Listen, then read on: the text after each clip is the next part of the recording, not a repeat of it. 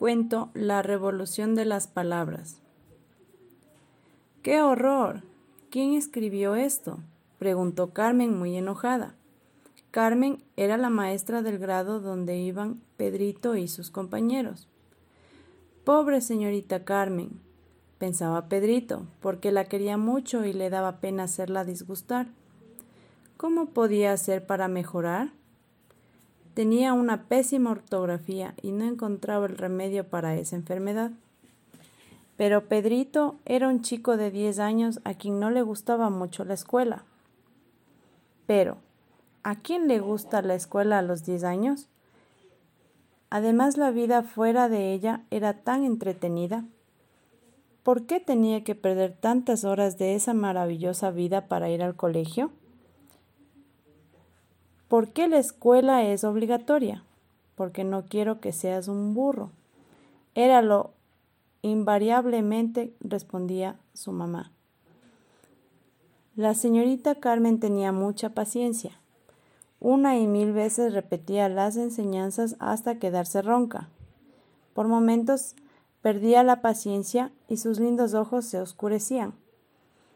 Pero al rato comenzaba a sonreír y era como si saliera el sol en su hermosa sonrisa. Como sus enojos duraban poco, los desastres continuaban. Si ella dictaba, las aves vuelan rápidamente a sus nidos en los árboles. Lo más probable es que los chicos escribieran. Las aves vuelan rápidamente a sus nidos en los árboles con faltas ortográficas. Ah, ¡Qué horror! dijo alguien. ¿Quién habló? preguntó la señorita Carmen. Nadie contestó. Entonces nadie había hablado. Pero, ¿de dónde había venido esa vocecita? Era la voz de las palabras que estaban cansadas de que los chicos las usaran tan mal. Ellas eran muy amigas de la señorita Carmen, cantaban y reían con ella le decían hermosas poesías y le contaban cuentos extraordinarios. ¿Cómo no ser amigas? Pero, ¿qué les importaba a los chicos? Pensaron las palabras. Así fue como pensaron hacer la revolución de las palabras. ¿Cómo era eso? Veamos. Si alguien escribía habitar, habitante, habitación, las H se ponían adelante de las palabras para poder leer. Habitar, habitante, habitación. Un día Milly escribió salvaba y brotaba con faltas ortográficas.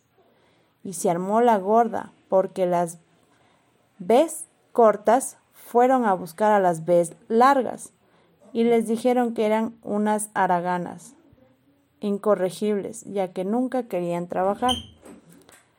No, dijeron las Bs, lo que ocurre es que Milly nunca se acuerda de usarlas, y ellas, cansadas de esperar, se duermen.